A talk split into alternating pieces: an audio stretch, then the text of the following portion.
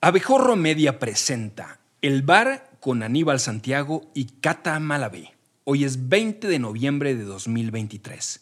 Comenzamos.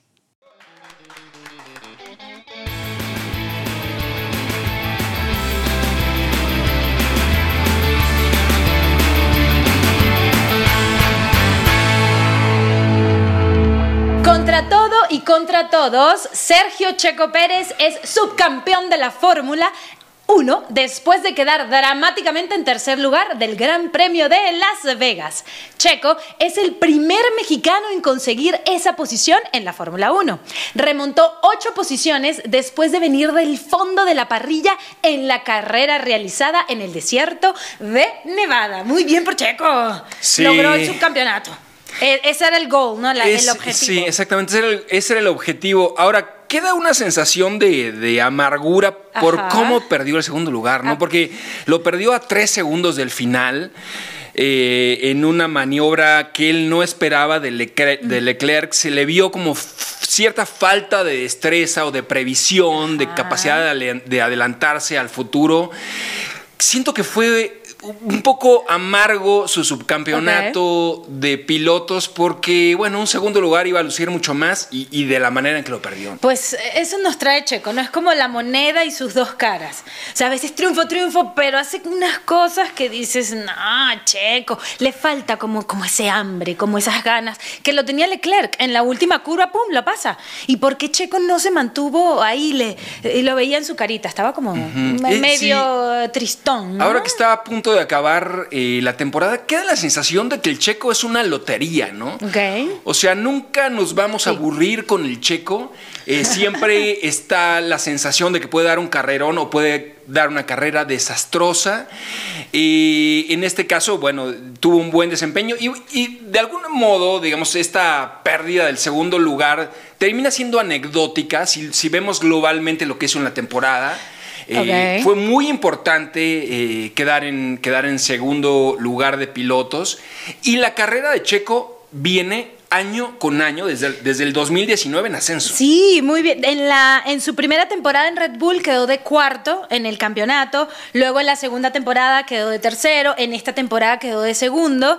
O sea, ha tenido una, una, una evolución constante el checo. ¿no? Sí, y, y no hay, que duda- valorar eso. Hay que valorar eso y no hay duda que es el gran piloto mexicano de todos los tiempos. Es- eh, digamos que teníamos el antecedente de Pedro Rodríguez, que fue sexto lugar en 67 y 68 y que bueno, después tuvo una trágica muerte en Alemania. Pero eso fue hace mucho. Fue hace muchos años. Fue hace yo todavía no nacía. No, No, imagínate. No, en 67 todavía no nacía. ¿No? Mis- ah, mis- yo pensé que sí. Mm, Sí, mis papás ya se habían conocido. Ay, qué bonito. Sí, sí, sí. Mi papá Sí. era heladero y... este, ¿Heladero? Heladero, ¿Don sí. Héctor era heladero? Era heladero, sí. Ay. Y mi mamá lo conoció, le sirvió muy bien el helado. Ay. Este, bueno, ¿Y qué helado, qué helado le, le servía a tu mamá? Le gustaba a mi mamá el de chocolate blanco. ¿Chocolate blanco? Sí, el de, lo- el de limón, que es como muy fresco, muy- Ay, le gustaba esa combinación. Este, pero bueno, que lo checo, le checo muy bien y finalmente me parece que estamos asistiendo a un episodio histórico. Helados para todos. Acá. Sí. ¡Bravo! Y hablando del desierto, el equipo de béisbol de los Atléticos ya no son más de Oakland. Después de 55 años en la ciudad californiana, donde ganaron sus últimos cuatro títulos, jugarán en Las Vegas. La mudanza será en 2028. De 2025 a 2027 tendrán un estadio alterno. Se habla del Oracle Park de San Francisco. Oakland se queda sin deporte profesional luego de la salida de los Raiders, los Warriors de Golden State y ahora del equipo de béisbol. Por cierto, el MVP de la Liga Americana fue el pitcher Shohei Otani de los Ángeles, de los Angels de Los Ángeles, mientras que el Nacional se, se lo quedó el jardinero Ronald Acuña Jr. de los Bravos de Atlanta. ¡Viva Las Vegas! ¡Wow! Las Vegas está caliente. ¿Qué onda ¿Qué con onda? ¿Qué- Oakland? ah, Pobres sí. aficionados Sí, de Oakland. de Oakland. Se quedan sin, sin equipos profesionales cuando, bueno, ni habla, o sea, la historia y el peso que tienen en los Estados Unidos y, y en el mundo del fútbol americano, los Raiders. Después el equipo de básquetbol también se muda a la ciudad, a la ciudad de enfrente, a San Francisco. Órale, sí. Y, y ahora el caso de los Atléticos, un equipo tradicional que fue, que fue muy ganador y bueno, también, también se va, debe ser muy duro en este momento ser habitante de Oakland. Pues sí, pero bueno, todo por el eh, billete, ¿no? Todo Creo que el, estadio de béisbol va a costar 1.500 millones de dólares. Va a tener una capacidad de 30 mil espectadores y un techo retráctil. A ver si... y- y- pero ¿quién iría? ¿Quién iría a ver, eh, si, si eres de Oakland, irías a Las Vegas a ver a tu equipo? no, porque aparte la... Porque la- tú eres del Atlante. Iría, tú ibas a Cancún, cuando el Atlante estaba una, en Cancún. una vez fui. Una vez fui, pero tú sabes que yo le llevo la mala, la mala Ah, suerte al Atlante. Y el día que fui. Perdió. Que jugaba, no, que jugaba contra los Tecos, cayó un diluvio, se inundó la cancha este, y se suspendió el partido. Ok, tú traes como la mufa, ¿no? Tú- Sí, algo, algo me está pasando, este, Sí. pero esto va a cambiar desde esta semana cuando el Atlante juegue las semifinales. Eso. Pero bueno, lo de Oakland es, es, es doloroso. Tú sabes que yo una vez fui a Oakland, fui a San. Francisco y dije, me voy a cruzar para ver Oakland. Ajá. Y es una ciudad muy, en relación a San Francisco, muy pobre, una ciudad trabajadora. Más chica, ¿no? Sí, más. Mucho, sí, mucho más pequeña que ha vivido mucho de su vida fabril, de, de- de la industria automovilística, muchos indigentes, muchos homeless. Eh, digamos, es el Estados Unidos pobre y sufrido. Y bueno, me parece que una de las pocas alegrías que tenían los habitantes de Oakland es ver deporte profesional. Ya ni eso tienen, ¿no? Pobres. Bueno, pasemos a los MVP del MLB. Tenemos a Ronald Acuña Jr., venezolano de Atlanta, y el mismo día que gana el MVP mete un jonrón en la temporada de base de Venezuela. O sea, este chico es imparable. Además que juega, se va y juega a, los eh, con, con su equipo, a los tiburones de la Guaira. Increíble este muchacho. Sí, sí, es como si un jugador eh, profesional que juega en el Inter de Milán se va a jugar al llano de Tlanepantla. Exacto. Este- y mete tres goles ese mete día. tres goles. y- y le preguntaban, eh, digamos, los periodistas el otro día que por qué se iba a jugar a La Guaira este, estando donde está. Y dijo, tengo ganas de que me vea mi gente. Sí, sí, es muy yo, querido. Yo, yo no tengo dudas de que hay algún arreglo económico ahí con alguna cervecera o algo que hay, eh, digamos, hay un trasfondo económico.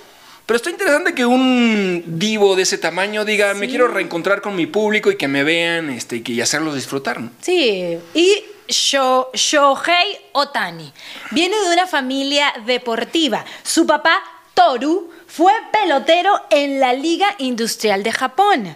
Y su madre, Kayoko, fue una jugadora de badminton. ¿Cómo se llamaba ella? Kayoko. Kayoko. Kayoko. Y Toru. Konishiwa. ¿Tú hablas japonés?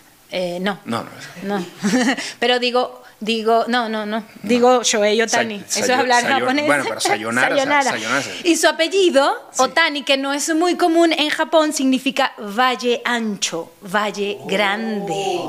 Ay, qué hermo- bonito. Muy bien por Siempre, Shohei. siempre encuentras el lado Pero poético- ve que su apellido va con él. O sea, él es como, Como un valle. como un valle. O sea, es Es como, sí, como ti- tiene toda una gama. un repertorio, ajá, Sí, una gama. un valle, sí. sale el sol y de Sí, pronto ves las nubes. todo, es muy, o sea, es muy imponente como un valle. todo, sí. Digamos que el, el reto que va a tener, digamos, ahora gana el MVP. El problema es que tiene roto el ligamento de un codo, Otani. Es muy probable que la próxima temporada no actúe como pitcher, sino se dedique exclusivamente a batear. Va a ser interesante verlo en, eh, digamos, en, en estas nuevas funciones limitadas. Se mutila, digamos, la mitad de su carrera porque, este, pues ha sido, Otani ha sido un fenómeno por eso, porque pichea muy bien Sí. y tiene una capacidad con el bat impresionante, algo que no ocurría desde los años eh, 60s. 20, no, 20, 20s. 30 con, con Baby Ruth, este que, bueno, que fue pitcher y bateador de los, de los Yankees y, y claro, vino a transformar, a revolucionar este prejuicio que existe, o bueno, no necesariamente prejuicio, esta realidad que existe en los Estados Unidos de que los pitchers no saben batear. ¿no? Ok, bueno, veamos eh, qué depara, qué le depara a O- Otani. La guerra impacta al deporte. En las eliminatorias hacia la Eurocopa Alemania 2024, el conflicto con Palestina obligó a Israel a enfrentar a Suiza en Hungría. Empataron a uno. Mientras que en las eliminatorias hacia el Mundial 2026, Palestina, cuyos futbolistas han perdido varios familiares por los ataques israelíes, juegan esta semana contra Australia en Kuwait. Y por cierto, los Juegos Panamericanos de Santiago de Chile dejaron secuelas. Ocho atletas cubanos se fugaron y solicitaron refugio al país anfitrión. Fueron seis jugadoras del equipo de hockey, una basquetbolista y un representante de atletismo. Wow, nota dura. nota dura, sí, digamos, el, el impacto de la violencia de este mundo convulso, por no decir de este mundo de mierda en el deporte. Este, Está prohibido decir mierda en el bar. No sé.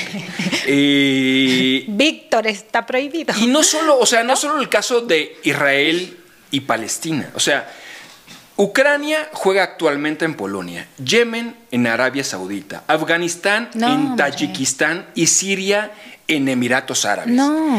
Eh, que yo siento que, digamos que el deporte también es interesante y es valioso y, tiene un simbolismo, simbolismo muy fuerte, porque, porque los equipos, los representativos, juegan en condiciones de justicia. Y claro, si tu representativo nacional tiene que jugar en un país a 3.000 kilómetros de distancia, bueno, estás, estás ya desempeñándote en una situación desventajosa. Totalmente. Y lo mismo pasa con las, eh, las, ay, las cubanas que desertaron y que se quedaron en Chile.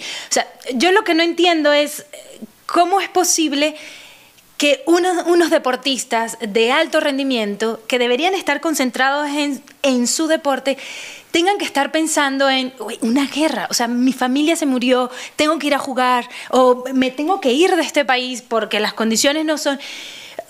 Eso, sí, sí, o sea, en el siglo en el que vivimos, no, a mí no me, no me entra en la cabeza que eso siga sucediendo. Digamos, tener en tu cabeza a tu profesión y, no solo, eh, digamos, técnicamente, tácticamente y aparte con el, con, el plus que tiene el deporte de que tienes que mantener un estado físico impecable para poder destacar, sino, ah, estoy en Chile y, voy a intentar escapar. Lo mental, estás en el partido, estoy jugando, pero la mitad está pensando cómo me voy a ir, cómo, cómo me quedo acá en Chile, en qué momento, qué ventana se puede abrir, el autobús me va, o sea, claro, claro. Y, los deportistas cubanos que salen a, actuar en el extranjero viven casi bajo custodia policial.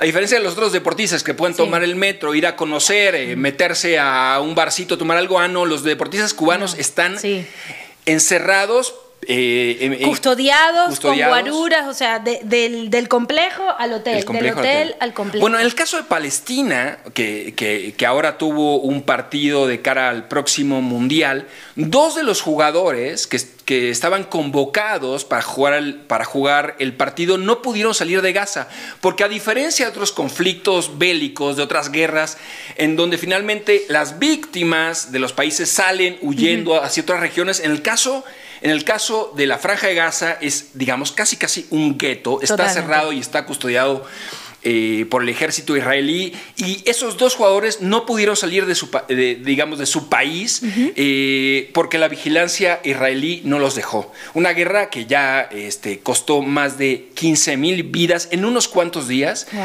seis mil de las cuales son niños, ¿no? Así que, bueno, un, drama lo que vive el mundo. Pues pasemos a unas notas más... Más eh, suavecitas. En las eliminatorias de Conmebol hubo sorpresa. Uruguay le ganó 2-0 a Argentina en su casa. Marcelo Bielsa se comió en el esquema táctico a Lionel Scaloni, que no perdía un juego desde el Mundial de Qatar 2022 cuando Argentina cayó con Arabia Saudita. Otro que dio la sorpresa fue Colombia, que derrotó 2-1 a Brasil con goles de Luis Díaz. La verde amarela cayó al quinto puesto. Y Perú, del ex cementero Juan Reynoso, volvió a perder ahora 2-0 contra Bolivia. No han anotado un solo gol en cinco partidos y son, por supuesto, coleros. Muy bien. A ver, comencemos con el loco Bielsa. Queremos más locos Bielsas en este mundo.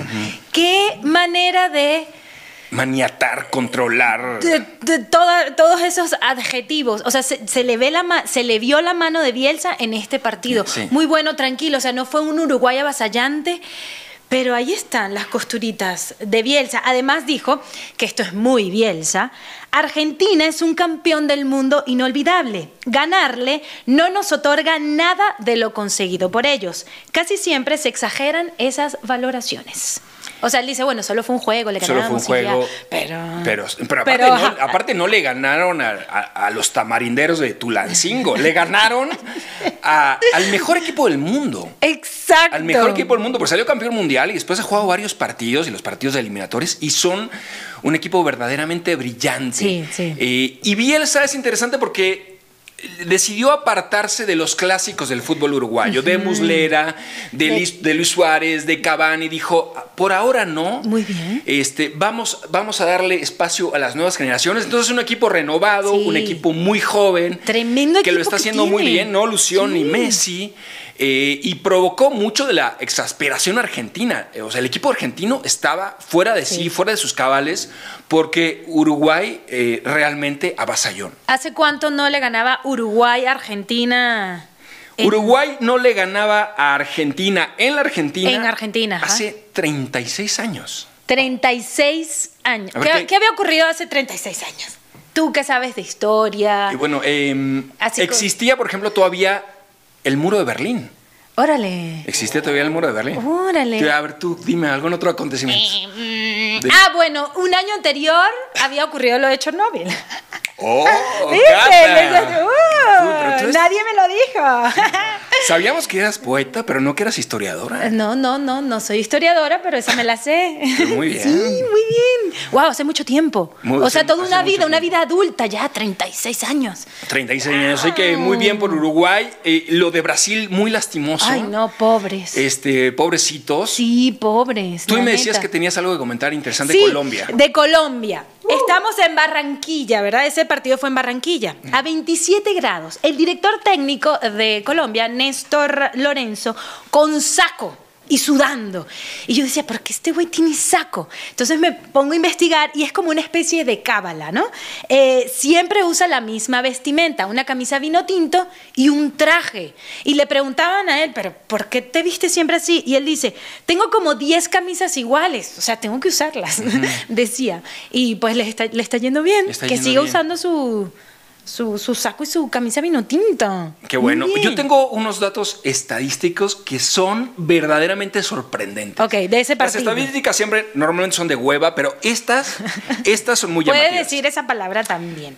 Eh, sí, sí puede decir. sí, sí. Hueva, sí, ¿no? Eh, ¿Sabes cuántos tiros al arco tuvo Brasil en 90 minutos contra Colombia la semana pasada? Eh, cinco. No, menos. Menos. Menos, menos. A ver, menos de 5. Uno.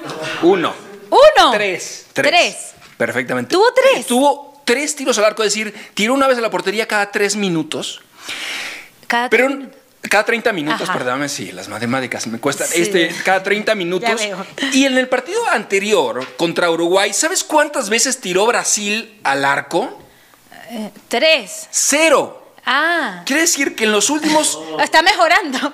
Quiere decir que con tiempo de compensación y todo, y digamos, este. este Cero tiempo- tiros al arco. En, en dos partidos, en casi 200 Wow. minutos, Brasil ha tirado tres veces al arco. O sea, prácticamente un tiro al arco cada 70 minutos. Bueno, así es imposible, ¿Y ah, qué está, pa- imposible ganar. ¿Qué está pasando con Brasil? Dime tú.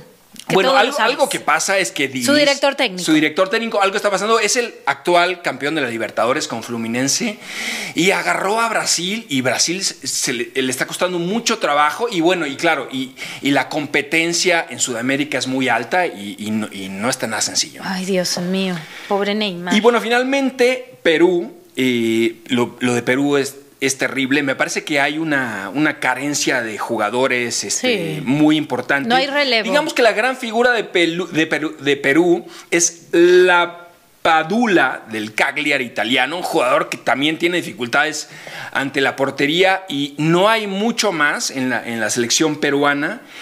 El martes Perú enfrenta a tu Venezuela. A Venezuela, no creo que le ganen. Está o sea, muy- Venezuela viene bien y, y no creo y con ese Perú mal, Venezuela debería Va a ser difícil. Y yo creo que si no le gana a Venezuela, por lo menos se anota un gol. ya, Me parece adiós, que, el- ¿no? que el- que la etapa este, Reynoso concluye.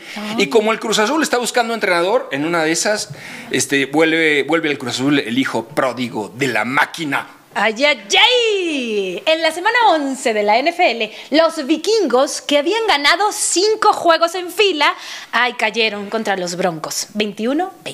Los Raiders de Las Vegas perdieron 13 a 20 contra los Delfines de Miami, que encabezan el este de la Americana.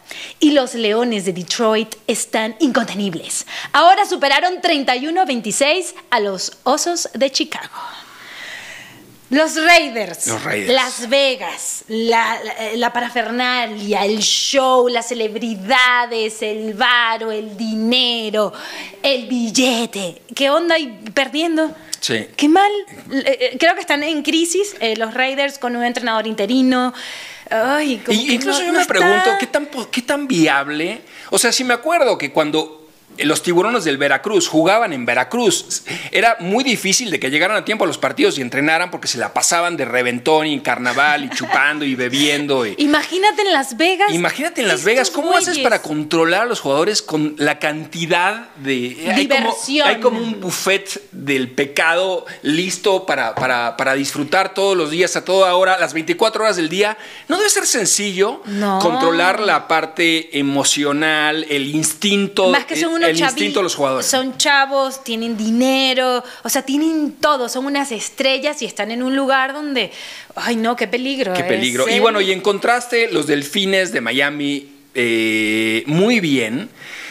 Los delfines se encuentran en un contexto casi inédito, es Ajá. decir, la- porque durante muchísimos años, cerca de 20 años, este, bueno, no tanto, quizá unos 15 años, su situación en su división en la NFL se complicaba porque los Patriotas lo ganaban absolutamente todo. Eran, eh, eran el- el equipo hegemónico. Eh, y bueno, y como los Patriotas ahora están en una crisis este, deplorable, no funcionan, pierden y pierden y pierden, claro, el, el camino de los delfines se ve despejado, están, Sí. como en- están como cabalgando en un valle. Ay, qué bonito. O nadando así. O nadando, ah, claro. Sí, sí, más bien si, no, si los Sí, no delfines, cabalgan, los delfines no, cabalgan, ¿no? Sí, no, no, no, no, no, los que yo conozco. Sí, creo que, el- creo que la, la zootecnia tampoco es. Quizás los caballitos de mar. Sí. Caballitos de mar, ¿no? Sí, sí. que alguna época le llamaron, como el Atlante son los potros y jugaban en Cancún mucho tiempo. Mm, sí. Nuestros detractores decían que el Atlante eran los caballitos, los hipocampos del Atlante. Los no hipocampos de la. Los, hi- los hipocampos de hierro del Atlante. ay, ay, y te sentías mal por eso. enseñar, pero bueno, este, ya, ya estamos de regreso con el orgullo por delante. Venga. Vamos a ganar la Liga Expansión. Sí, crucemos los dedos. Nos vamos con la siguiente nota. En el Mundial Sub-17 de fútbol de Indonesia, la selección mexicana se recuperó de su mal arranque. Goleó 4-0 a Nueva Zelanda y avanzó a octavos de final. Se medirá a Mali.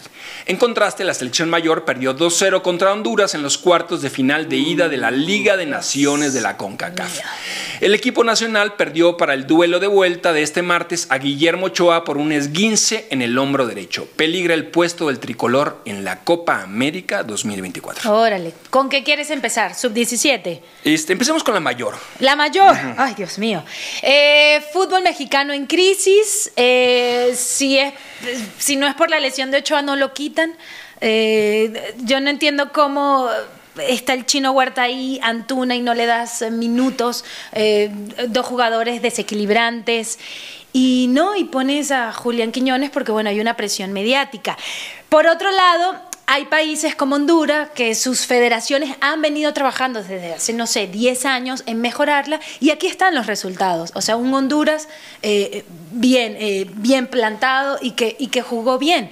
Eh, ya no hay que demeritarlos. Antes, decía, antes decíamos, bueno, que México, le- que le gane a Estados Unidos. Vamos a golear. Sí, sí, no, sí. no, no, ahora es Honduras, ahí viene Panamá también. Sí. Entonces, es, es arriba. Es o sea, el asunto, la crisis está Es arriba. arriba. Es Bueno, tan arriba que yo, yo creo que, que- que la situación del Jimmy Lozano como técnico de México es particular Porque, por ejemplo, a diferencia del, del Tata Martino o de Osorio, eran técnicos con cierto renombre, con éxitos internacionales, con Ajá. un buen desempeño eh, previo y con títulos en clubes. Es decir, tenían suficientes laureles, sus carreras, que eso los protegía ante una mala racha. El Jimmy, aunque probablemente es muy talentoso y es muy agradable y, este, y nos cae bien y nos da gusto que un mexicano esté dirigiendo al equipo nacional, el Jimmy no tiene grandes laureles. O sea, en la, en la Liga MX le ha ido muy mal en sus dos experiencias. Y bueno, y después tiene un bronce en Juegos Olímpicos que en realidad es, es todo. Entonces, el, el margen de movimiento que tiene el Jimmy es menor. Es decir, no se puede dar el lujo de una malísima racha como el Tata, eh, porque si, si México liga tres, cuatro partidos sin ganar, juega mal, no, no, y, y no califica la Copa América, que es, digamos, la gran expectativa que hay, pues la paciencia de los directivos va a ser nula, la presión de la gente Ah. eh, va a ser muy fuerte. Y, y yo creo que, que muy pronto el Jimmy podría salir si las cosas siguen así, ¿no? Sí, no, yo creo que más pronto que tarde. Más pronto que tarde. Sí, y, Y bueno, esperemos y- a ver en el Azteca qué, qué onda A con ver la qué pasa. selección. Y en contraste, la sub-17, que Ah, digamos sí. que tampoco es una cosa brillante, le ganó a Nueva Zelanda. Este, que Bueno, pero ganó.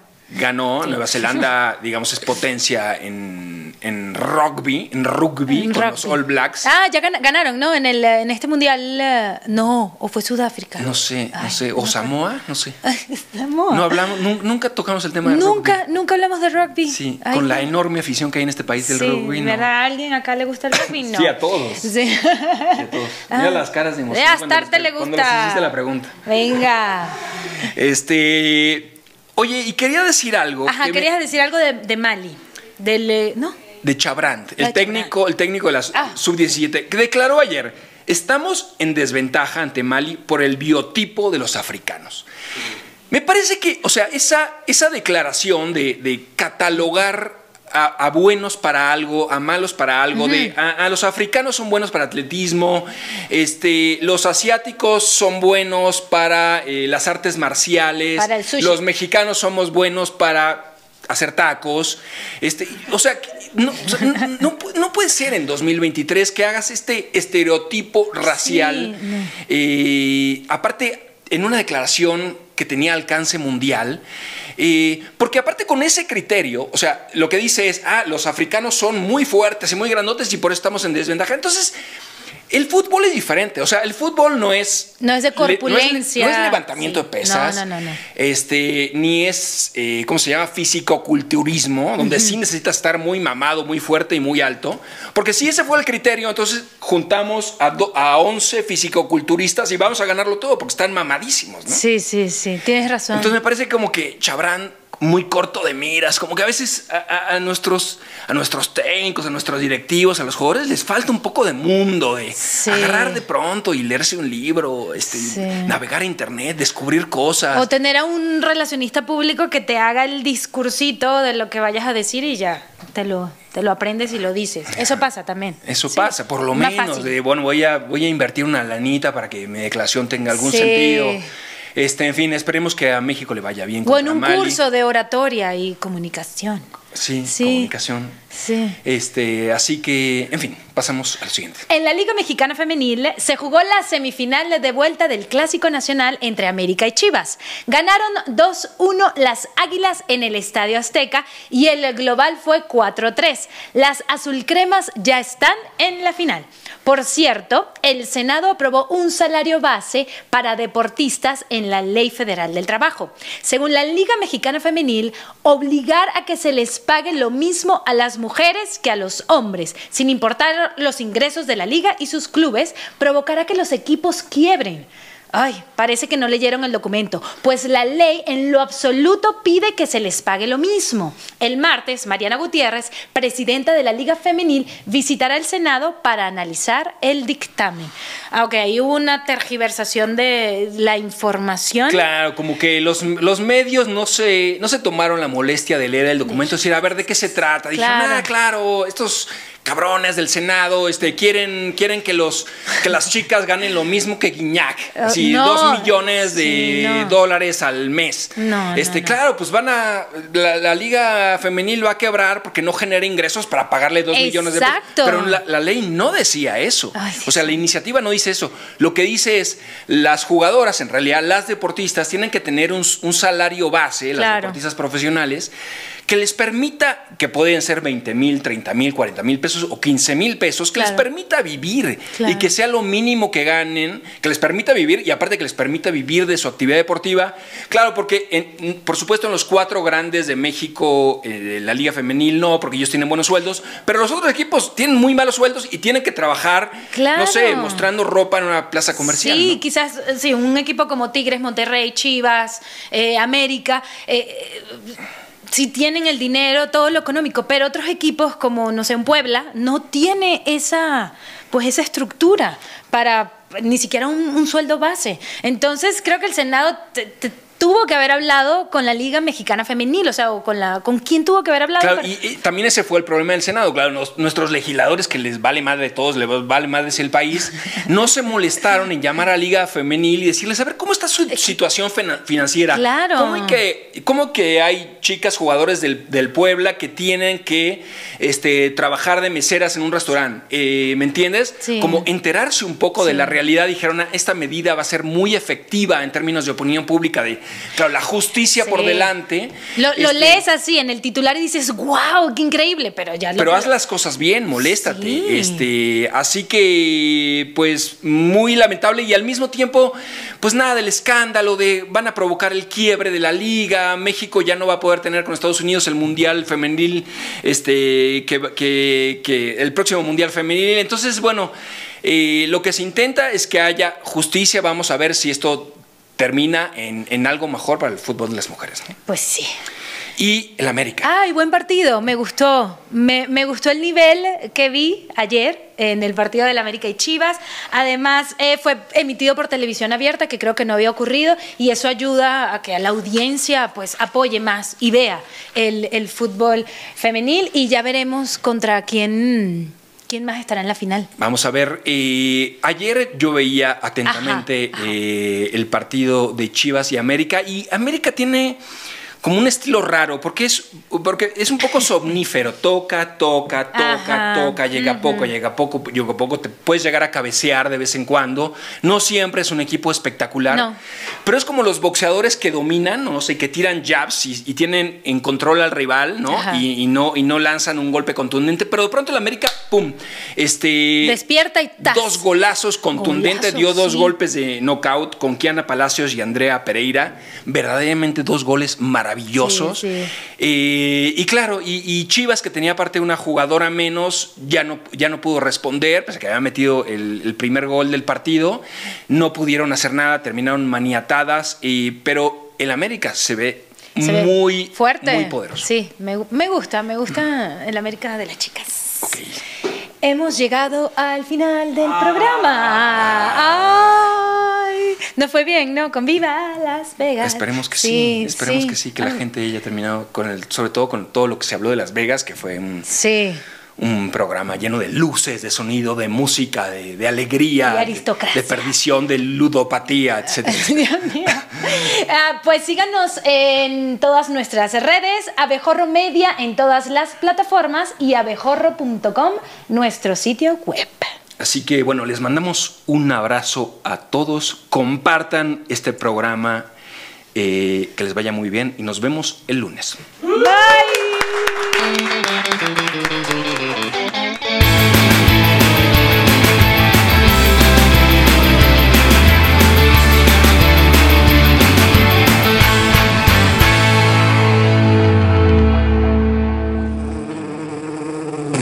Recuerda suscribirte a nuestro podcast, darnos 5 estrellas y activar tus notificaciones para no perderte ningún contenido.